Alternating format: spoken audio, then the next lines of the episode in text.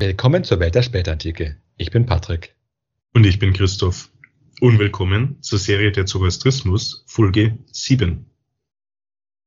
Mit dieser Folge fangen wir an, uns mit der Geschichte des Zoroastrismus zu beschäftigen.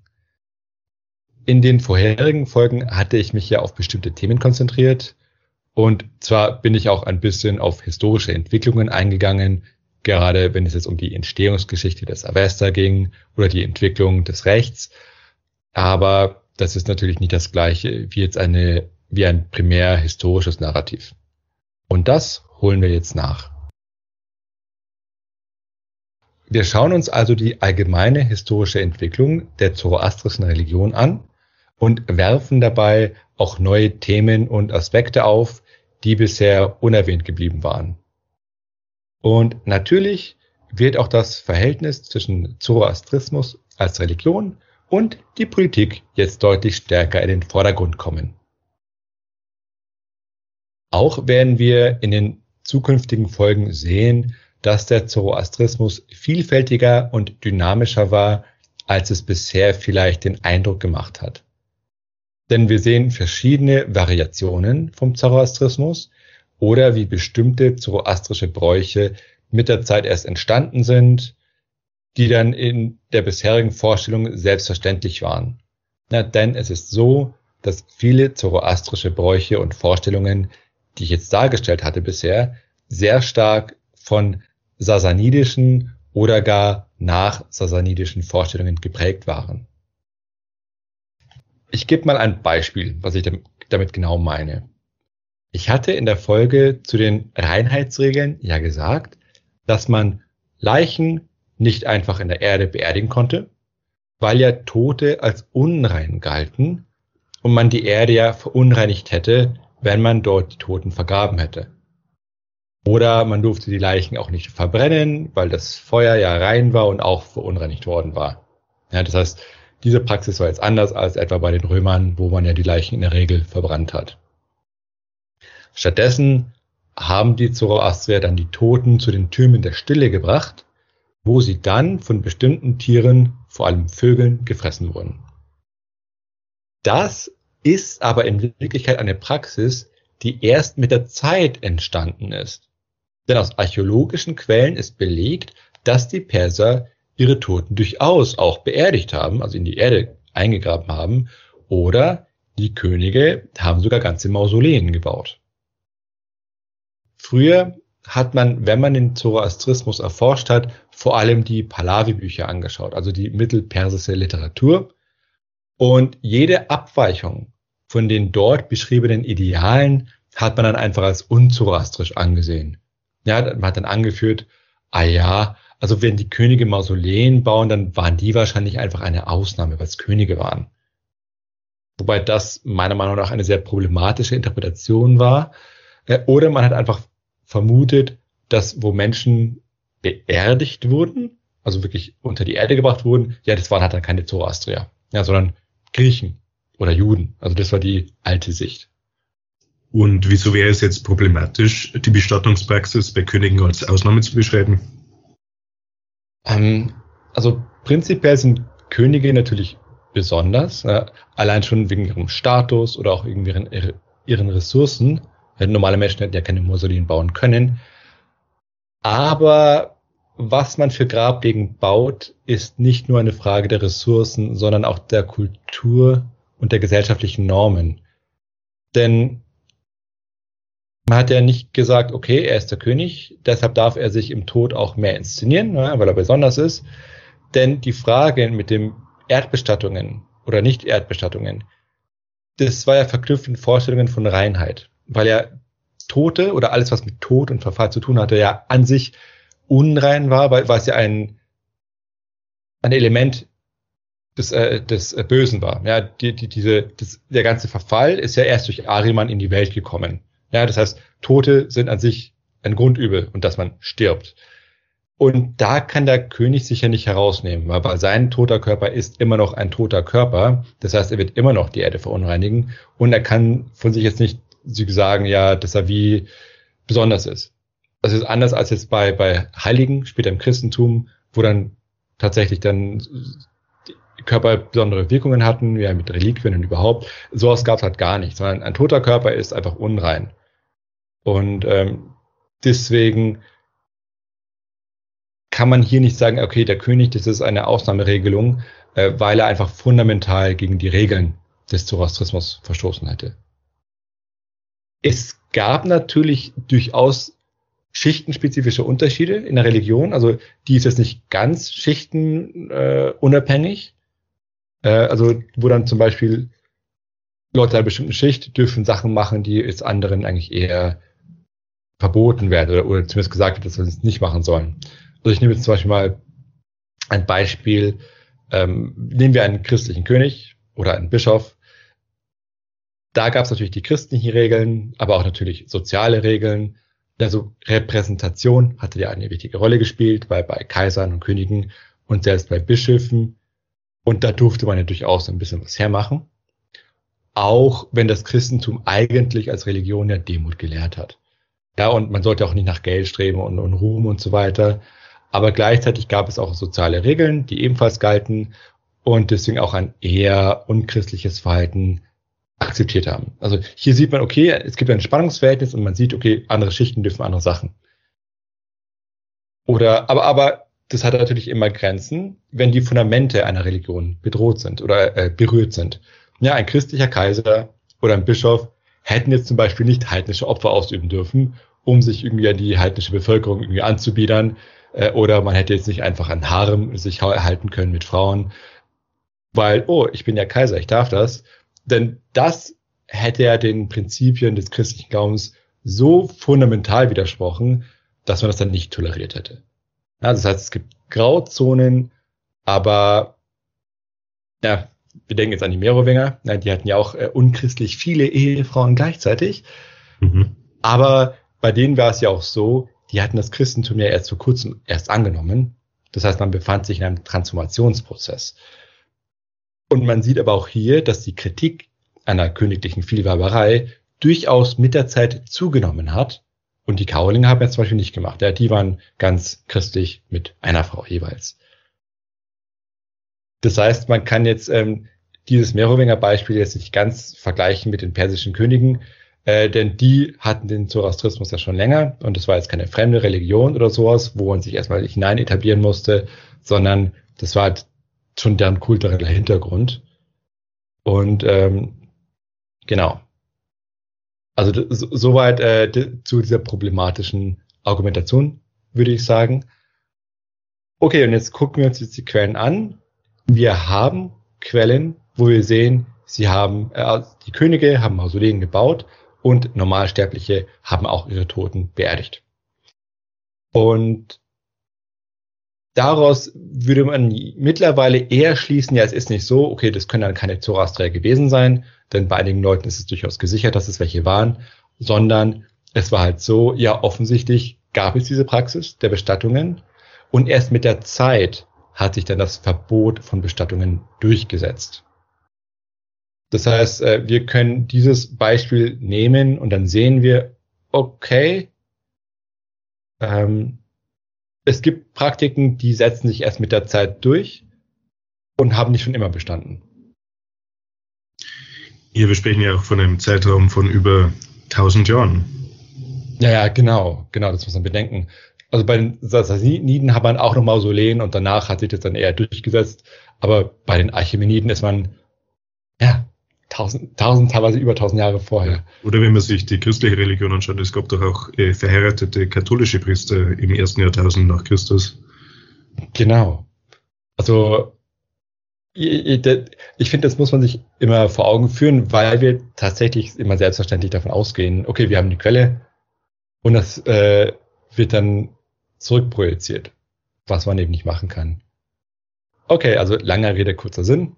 Religionen sind dynamische Gebilde, die sich historisch entwickeln und wir müssen, wie eigentlich immer in der Geschichtsforschung, aufpassen, dass wir die Verhältnisse, die in den Quellen beschrieben werden, die wir gerade lesen, nicht einfach in die Vergangenheit vor diesen Quellen rückprojizieren. Auch gab es natürlich oft regionale Unterschiede innerhalb derselben Religion oder manchmal auch unterschiedliche Praktiken je nach sozialer Schicht. Und einige Praktiken können dann mit der Zeit aussterben. Und wenn dann die Überlieferung nur rein oraler Natur ist, was ja im Zoroastrismus ja sehr lange der Fall war, gibt es keine oder kaum textliche Überlieferungen älterer oder eben regionalspezifischer Praktiken. wir hatten ja angesprochen, dass das Avesta erst in der Zeit der Sassaniden und damit sehr spät in der Religionsgeschichte des Zoroastrismus verschriftlicht wurde. Und deshalb ist eben die Erforschung dieser sehr frühen Zeit sehr schwierig. Okay. Aber jetzt fangen wir mit der konkreten Geschichte an. Der Zoroastrismus hatte sich vom Osten Irans bzw. von Zentralasien aus ausgebreitet. Und jetzt ist die Frage, wann wurde er eigentlich die dominierende Religion bei den Persern? Wie so oft ist das schwer zu sagen. Also eine kurze Übersicht, okay, von was für Persern sprechen wir eigentlich? Man unterscheidet ja drei antike persische Großreiche. Zuerst kamen die Achämeniden, die schließlich von Alexander dem Großen beseitigt wurden. Dann kamen die Parther vom Osten her, die von der Dynastie der Arsakiden beherrscht wurden und das Perserreich de facto wieder zum Großreich machten. Und schließlich wurden die Arsakiden im dritten Jahrhundert nach Christus von den Sassaniden vom Thron gestoßen. Also die Achämeniden herrschten etwa 250 Jahre lang, während die Arsakiden und die Sassaniden jeweils circa 400 Jahre lang herrschten. Okay, also fangen wir also mit den frühesten an, ja, mit den Achämeniden. Wie genau die Achämeniden zum Zoroastrismus standen, ist umstritten. Es gibt Thesen äh, von einer bereits etablierten Staatsreligion des Zoroastrismus bis hin zur These, dass die Archimeniden selbst gar keine Zoroastrier waren. Also wirklich beide Extreme.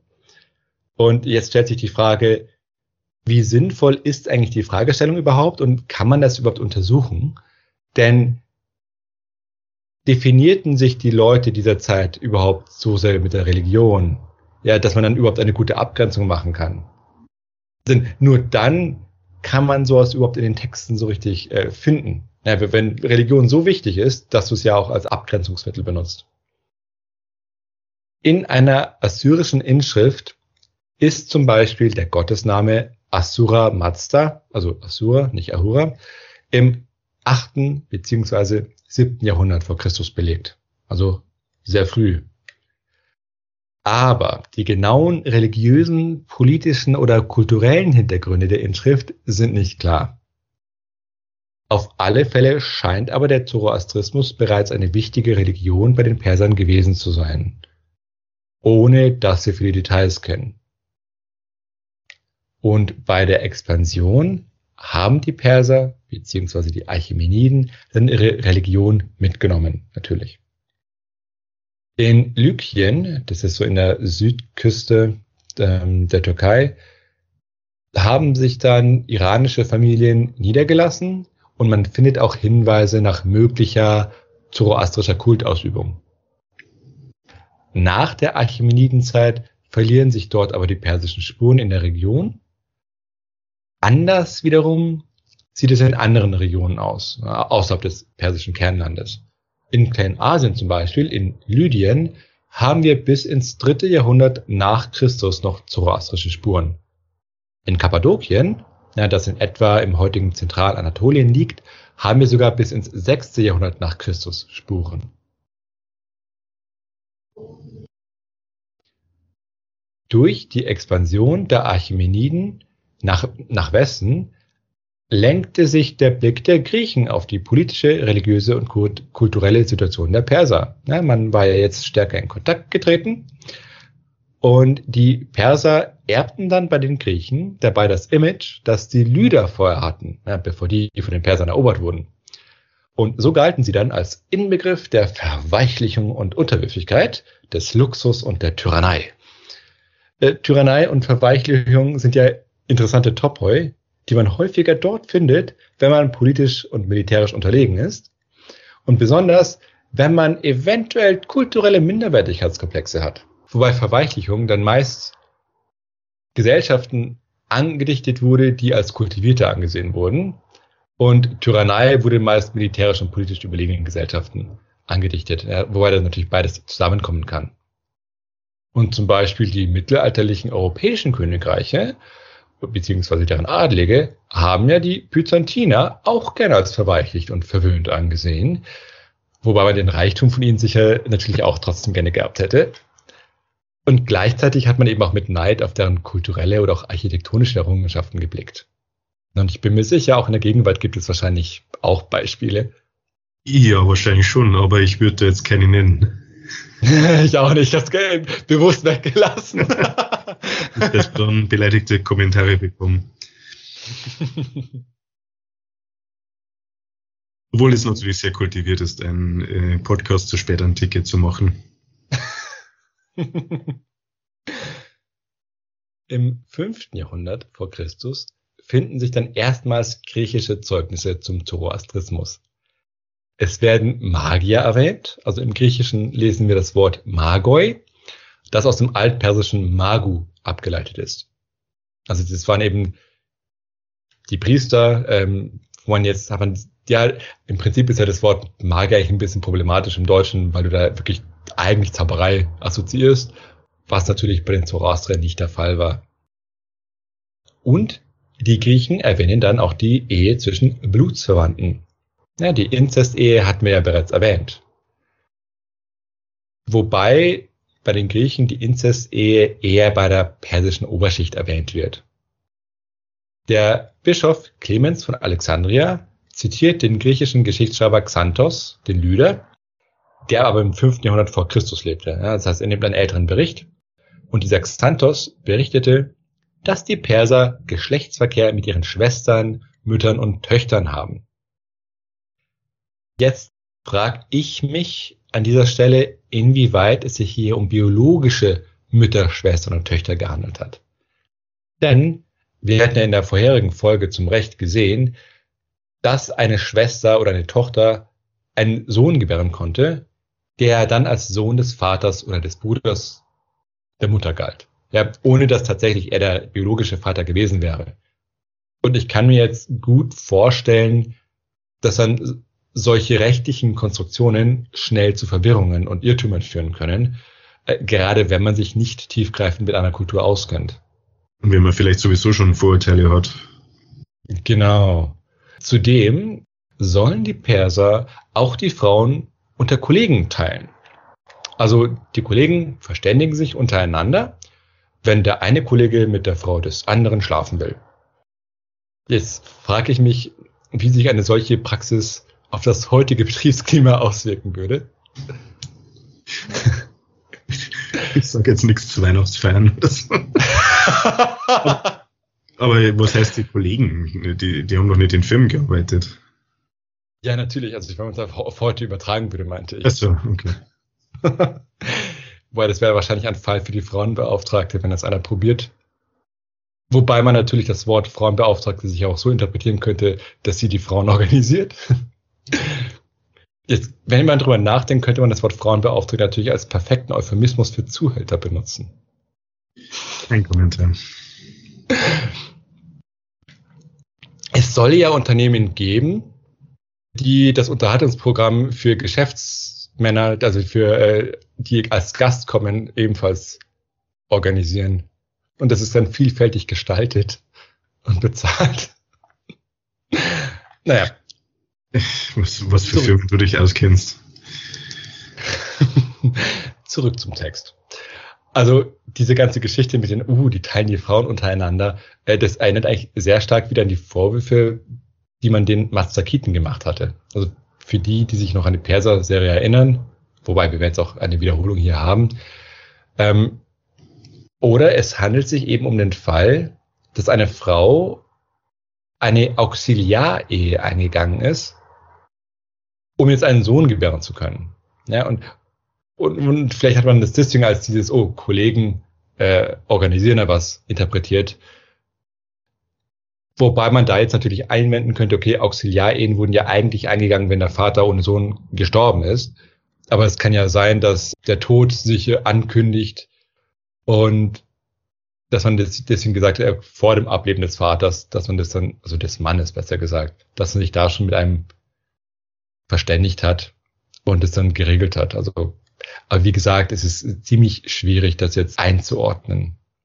Und vor allem die Quellen, muss man dazu sagen, sind Quellen von eher feindlich gesonnener Seite. Genau, deswegen ist es entweder eine Polemik vielleicht oder ein Missverständnis oder eben eine Kombination aus beidem.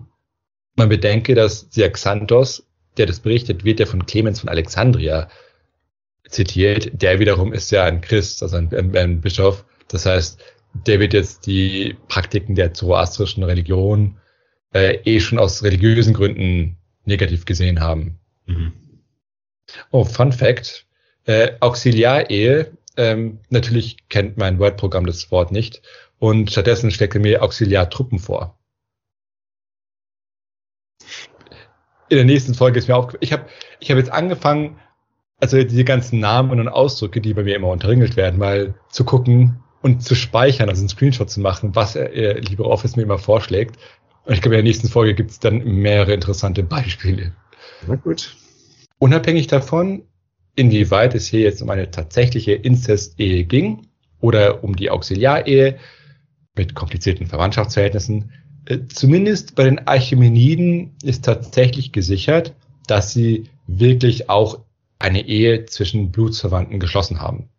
Dies erlaubt es natürlich, den Einfluss des Adels auf die Königsfamilie zu regulieren.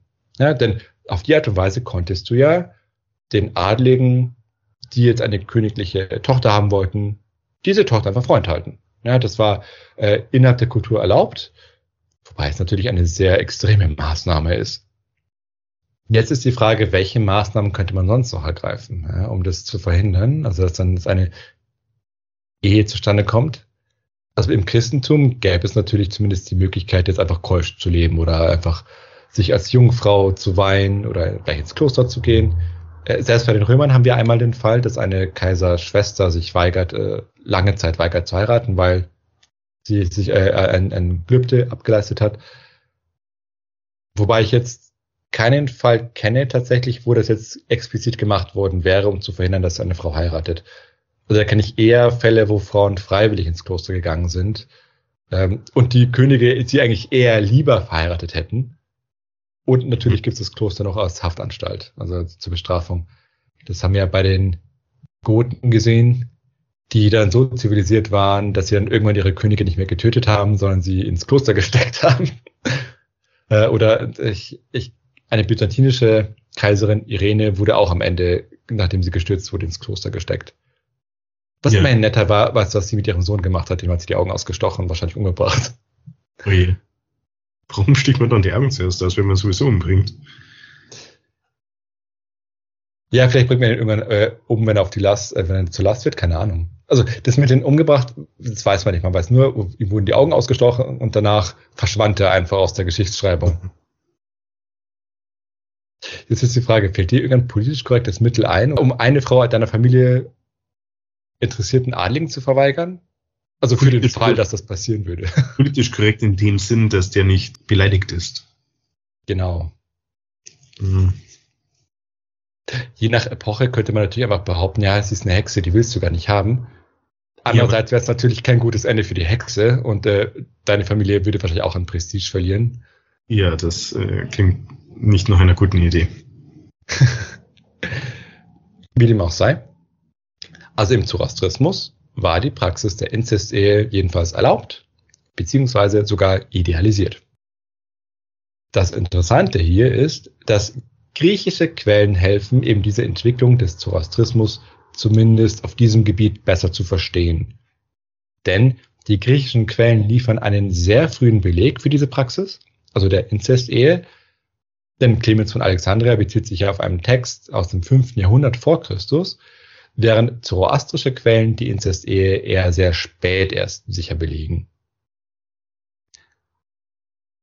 Und die griechischen Quellen, die, in, die ein bisschen Licht in die Frühzeit des Zoroastrismus bringen, leugnen übrigens die Existenz zoroastrischer Tempel. Christliche Autoren wiederum kennen aber bereits den Feuerkult. Ja, also, das heißt, also die Christen schreiben natürlich viel später als jetzt die frühen Griechen. Ähm, und gleichzeitig muss man aber natürlich immer aufpassen, dass bei den Quellen von außen immer die besondere Gefahr von Missverständnissen existiert. Aber trotzdem irgendwie ein bisschen ironisch, dass wichtige oder fast eigentlich die wichtigsten Quellen über die frühe Zeit des Zoroastrismus ausgerechnet von außerzoroastrischen Quellen kommen. Aber das hat wahrscheinlich einfach mit der, mit der Schriftkultur zu tun. Und im philosophischen Bereich kam es ebenfalls schon früh zu kulturellen Kontakten zwischen Zoroastrismus und griechischem Denken. So gab es anscheinend auch zoroastrische Einflüsse, etwa bei den Vorsokratikern. Interessant, vielleicht so Dinge wie, dass Elemente der Ursprung des, äh, des Seins sind und so weiter. So wie Wasser oder Feuer. Vielleicht. Ja, stimmt, das ich gleich bedacht. Ich müsste mal recherchieren, ob ich dazu was finde. Also, also Details und dann, wenn ich was finde, dann kann man ja vielleicht eine Bonusfolge machen, mal gucken. Mhm. Und eine andere Frage, warum kannst du dir vorstellen, dass griechische Quellen die Existenz zoroastrischer Tempel geleugnet haben? Hm, das war vielleicht eine, eine komische Formulierung. Also es scheint tatsächlich in dem Zeitalter noch keine großen sakralen Bauten gegeben zu haben. Also die haben schon irgendwie einen Kult gehabt, aber jetzt nicht so ein Tempel gebaut, der dafür gedacht war. Also auch das ist anscheinend mit der Zeit erst entstanden. Und das, da sehen wir eben in den Frühquellen, sagen die Griechen, die haben keine eigenen Gebäude für sowas. Dann Quellen, die Jahrhunderte später gemacht werden von Christen, die sagen, ja, die haben solche Dinge. Das heißt, und da kann man sieht man die chronologische Entwicklung des Kultes sozusagen. Okay, schauen wir uns ein bisschen die Struktur des Perserreiches an, um eine Vorstellung davon zu haben, was überhaupt das politische Umfeld des Zoroastrismus in der Achämenidenzeit war. Die Achämeniden begründeten ein Weltreich, das von Thrakien im Westen bis nach Zentralasien im Osten reichte. Thrakien lag in etwa dort, wo jetzt heute Bulgarien ist, so als Orientierung. Und nord-südlich erstreckte sich das Reich von Armenien bis nach Arabien, beziehungsweise dann in seiner größten Ausdehnung sogar mit Ägypten. Es handelte sich also um ein Vielvölkerreich mit zahlreichen Sprachen. Deshalb waren die Inschriften auch immer mehrsprachig. Sie waren auf Altpersisch, Elamisch und Babylonisch. Die Achämeniden setzten sich auch in die Tradition von Babyloniern, den Assyrern und den Medern und übernahmen von ihnen auch den Titel König der Könige. Die Perser kamen als Eroberer und das heißt, dass man natürlich ein gewisses Legitimationsproblem hatte. Denn militärische Macht allein reicht ja gemeinhin nicht aus, um sich dauerhaft zu halten. Ja, schon allein deswegen, weil du mit deinem Heer nicht immer überall sein kannst. Äh, und dann kommen dann die Leute auf dumme Gedanken, wenn du weg bist. Also die Bevölkerung und die etablierten Eliten werden einen militärischen Überlegenen nicht automatisch akzeptieren. Ja, deswegen. Und deshalb haben dann die Perser sich als legitime Nachfolger der besiegten Könige inszeniert und dazu dann deren jeweilige symbolische Ausdrucksweisen übernommen. Die politische Struktur des Reiches war polyzentrisch. Ja, es gab ja diese verschiedenen Satrapien, ja, und deren Statthalter waren dann die Satrapen. Und äh, diese Satrapen hatten eine gewisse Autonomie, ebenso natürlich die entsprechenden Eliten. Die höchsten Ämter blieben natürlich den Persern vorbehalten, wie es sich gehört, während aber lokale Ämter den angestammten dortigen Familien überlassen wurden. Man sah auf lokaler Ebene die Achämeniden dann anscheinend auch nicht als Unterdrücker, sondern als Garanten der Stabilität. Das ist ja auch so, wenn du jetzt in einem mittelgroßen Reich bist und es dann oft vielleicht Kriege gibt und dann wirst du irgendwann erobert von einem Großreich, dann hast du ja dadurch eher dann Ruhe in deiner Nachbarschaft. Das kann natürlich dann durchaus vorteilhaft sein. Und dieser polyzentrische Charakter des Reiches wirkte sich auch auf die Religionspolitik aus. Man ließ den beherrschten Völkern ihre wirtschaftliche, kulturelle und sozialen Freiheiten und unternahm keinen Versuch, jetzt die eigene Religion zu missionieren. Der Perserkönig Kyros der Große ließ seinerzeit auch die Israeliten, die zuvor von den Babyloniern verschleppt worden waren, ja, man spricht hier von der sogenannten babylonischen Gefangenschaft, wieder in ihre Heimat zurückkehren. Und deshalb wird dann dieser Kyros im Alten Testament im Buch Jesaja sehr positiv dargestellt. Und die Archimeniden galten seitdem als allgemein religiös tolerant. Die Humanisten wiederum, also dann in der Renaissancezeit, äh, haben die Archimeniden sehr negativ gesehen, weil ja Xerxes damals die Akropolis brandschatzen ließ. Ja, also äh, da sieht man, wie parteiisch und fragwürdig Quellen sind oder auch Historiker ihrer Zeit.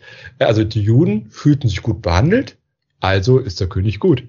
Die Humanisten, die ja die Griechen so geliebt haben, und die Perser haben ja Krieg gegen die Griechen geführt, äh, die fanden die Perser böse. Also schon erschreckend, wie primitiv diese Interpretationen teilweise sind. Also extrem parteilich. Ja, Römer und Griechen sind ja auch sehr geschätzt, unsere Kultur. Stimmt. Während vielleicht die Juden ähm, zumindest geschichtlich äh, einige Gründe hätten, die Römer nicht so zu mögen. Stimmt. Ja, ist ja ganz interessant. Die, die Perspektive ist ja auch anders, nicht wahr? Denn also die, die Juden wurden also irgendwann, äh, es wurde ja zum Klientelreich, und dann wurden sie irgendwann richtig erobert und so weiter.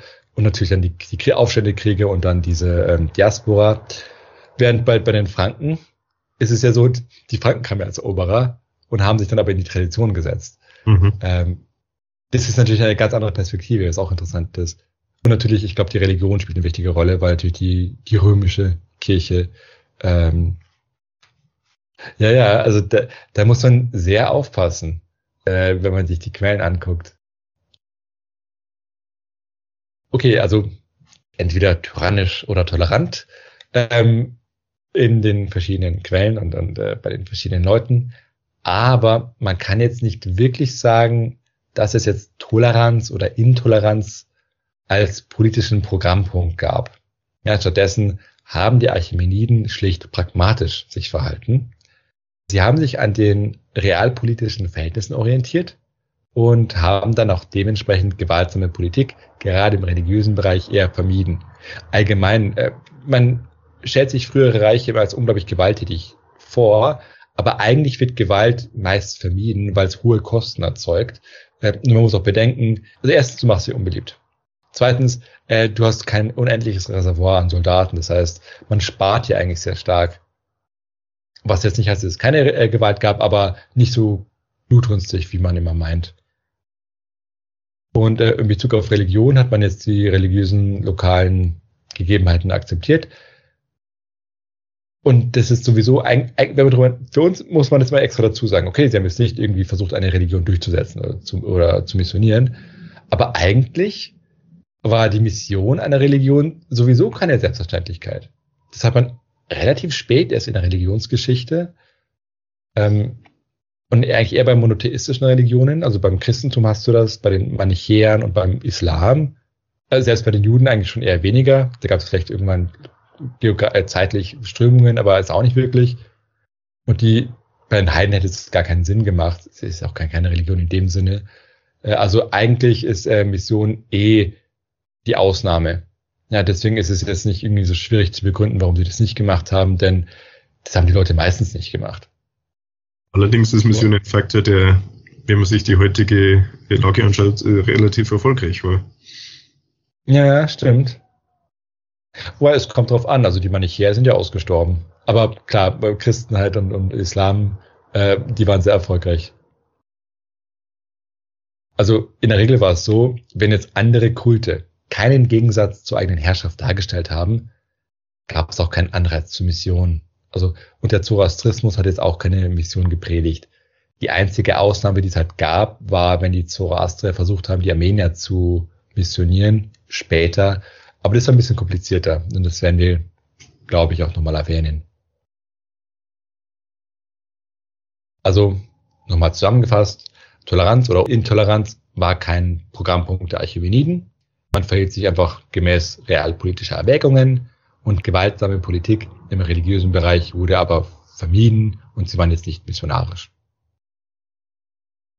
Okay. Wir haben erwähnt, dass die Perser oder genau genommen Darius, auf gewaltsame Weise ihr Reich errichtet hatten. Und das muss man natürlich propagandistisch absichern. Man braucht also etwas, womit man an viele Leute eine große, herausragende Botschaft verbreiten kann. Und nützlich dafür sind große architektonische Monumente wie Felsenreliefs. Na, die, die Hörer unserer Pella-Serie kennen die ja noch.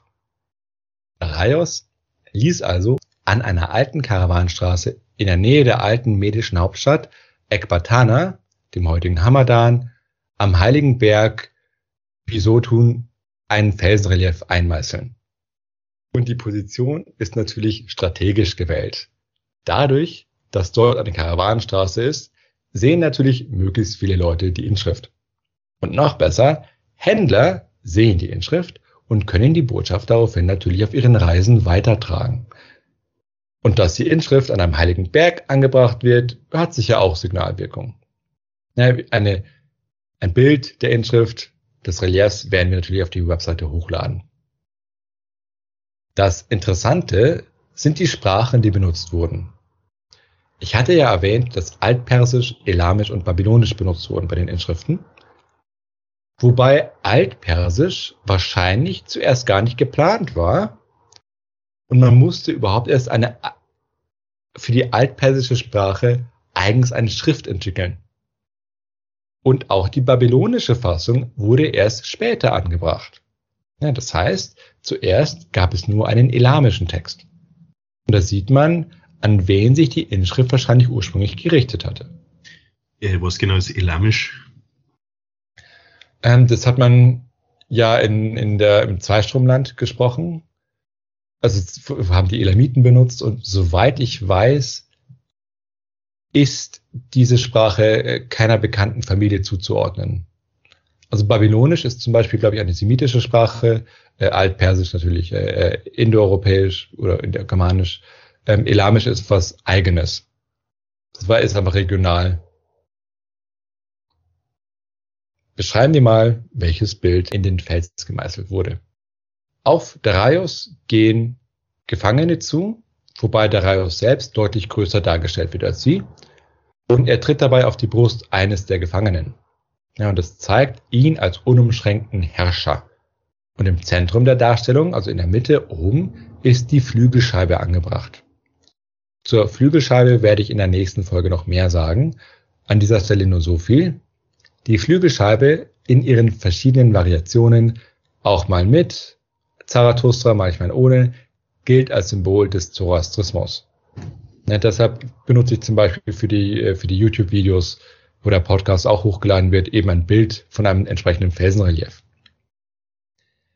Ikonografisch ist die Darstellung aber nicht neu, sondern orientiert sich an babylonische und uraträische Vorbilder. Die Uraträer hatte ich ja in der ersten Folge zu Armenien äh, erwähnt und die befanden sich auf dem Gebiet, wo dann später das Königreich Armenien entstehen sollte. Später fügte dann Darius dann seine Genealogie hinzu. Und ebenso machen er und seine Nachfolger das auch bei anderen Felseninschriften. Dadurch, dass er über die Darstellung seiner Herrschaft die Flügelscheibe als Symbol des Zoroastrismus setzt, verknüpft er seine Herrschaft mit seiner Religion und führt sie auf den Willen Ahura Mazdas zurück. Passend dazu lässt Darius in der Bisutun-Inschrift folgendes einschreiben, nachdem er einige Aufstände niedergeschlagen hatte. Da gab Ahura sie in meine Hand. Wie es mein Wunsch war, so tat ich ihnen. Und weiter, Ahura brachte mir Hilfe, nach dem Willen bzw. Größe Macht Ahura zerschmetterte meine Armee die rebellische Armee. Das Wort zerschmettern, also Jan, das hier benutzt wird, ist das Verb, das man am häufigsten mit Vashna Ahura benutzt wird, also der Größe Ahura Eventuell klingen hier auch indoeuropäische Mythen des Drachentötens nach. Also praktisch ebenso wie Ahura Mazda das Böse zerschmettert, zerschmettert Darius seine Feinde. Also sprachlich ist das ähnlich formuliert. In weiteren Inschriften wird Ahura Mazda explizit als Schöpfer des Himmels und der Erde bezeichnet. Überhaupt wird in den Inschriften seine Rolle als Schöpfer von allem, äh, als Schöpfer von allem betont und in altorientalischer Tradition präsentiert sich Darius als von Gott ausgewählt und als sein Repräsentant auf der Erde. Also so heißt es auf einer Inschrift. Nach dem Willen Ahura Mazdas lebten sowohl mein Vater, Vistaspa, als auch mein Großvater Arsames noch, als Ahura Mazda mich zum König machte auf dieser Erde. So war es Ahura Mazdas Wunsch, auf der ganzen Erde wählte er mich als seinen Mann, mich machte er zum König auf dieser Erde. Anders als etwa in Ägypten oder auch in Mesopotamien üblich war, stellte sich Darius nicht als Sohn eines Gottes dar. Ja, das war neu. Er war zwar schon irgendwie göttlich erwählt, aber nicht selbst auf irgendeine Art und Weise göttlich. Ja, das ist ein interessanter kultureller Unterschied. Und folgende Qualitäten zeichnen Darius als König aus. Freundlicher Umgang mit den Gerechten, Gerechtigkeitsgefühl und Solidarität mit den Schwachen. Die späteren Inschriften haben dann aber keinen Aktualitätsbezug mehr, also wie die äh, Bisutun-Inschrift. Äh, die erwähnt ja eben explizit Aufstände, die man niedergeschlagen hatte. Das findet man später nicht mehr. Stattdessen steht dann in späteren Inschriften nun die unumschränkte Herrschaft des Königs im Vordergrund. Die Herrscher sind nun stärker entrückt und tagespolitische Dinge bleiben weg. Der König ist also Repräsentant der gottgewollten Ordnung. Und anders als in den altorientalischen Traditionen werden in den persischen Reliefs keine Armeen oder keine Kämpfe dargestellt. Ja, als Feinde erscheinen in den Relief höchstens mal Löwen oder Mischwesen, die dann vom König im Kampf besiegt werden. Das heißt, der militärische Aspekt der persischen Herrschaft spielt in der öffentlichen Selbstdarstellung keine Rolle. Zumindest in den Reliefs. Und das ist ein Zeichen dafür, dass die Herrschaft jetzt stärker etabliert ist. Ja, schwierig. Ich würde es eher so interpretieren, dass der militärische Aspekt bei der Legitimation der Herrschaft eine geringere Rolle spielt. Denn du, du kannst ja auch eine, wenn du jetzt an die Gentes denkst, die wir in, in, der, ähm, in Europa gesehen haben, also die, die, die Goten zum Beispiel, die haben sich ja sehr, sehr stark durch das Militärische ähm, legitimiert. Okay, die hätten auch keine Reiche in dem Sinne, aber da, dort hat halt der militärische Aspekt eine sehr, sehr große Rolle gespielt. Ähm, vielleicht ist das ja so, dass wenn sich ein Reich etabliert, dass dann das Militär eine geringere Rolle spielt. Mhm. Äh, äh, das ist ja, das ist wahrscheinlich einfach die, pra äh, die, äh, die Praxis tatsächlich, dass du jetzt nicht die ganze Zeit Krieg führen musst. Und ich vermute mal, dass es auch vielleicht tatsächlich, ja, das, das ging wieder in deine Richtung, dass man, dass die Herrschaft etablierter ist. Deswegen ist auch keine Notwendigkeit, äh, ständig Aufstände niederzuschlagen. Okay. So viel zur frühen Zeit des Zoroastrismus und der Zeit der Archimeniden. In der nächsten Folge machen wir dann bei den Archimeniden weiter und schauen uns dort an, wie avestische Konzepte politisiert und weiterentwickelt wurden. Auch beschäftigen wir uns dann eingehender mit der Flügelscheibe und sehen uns dann die Entwicklung unter Alexander dem Großen an, den Seleukiden und den Arsakiden, also den Parthern. Und ja, das kommt alles in einer Folge vor.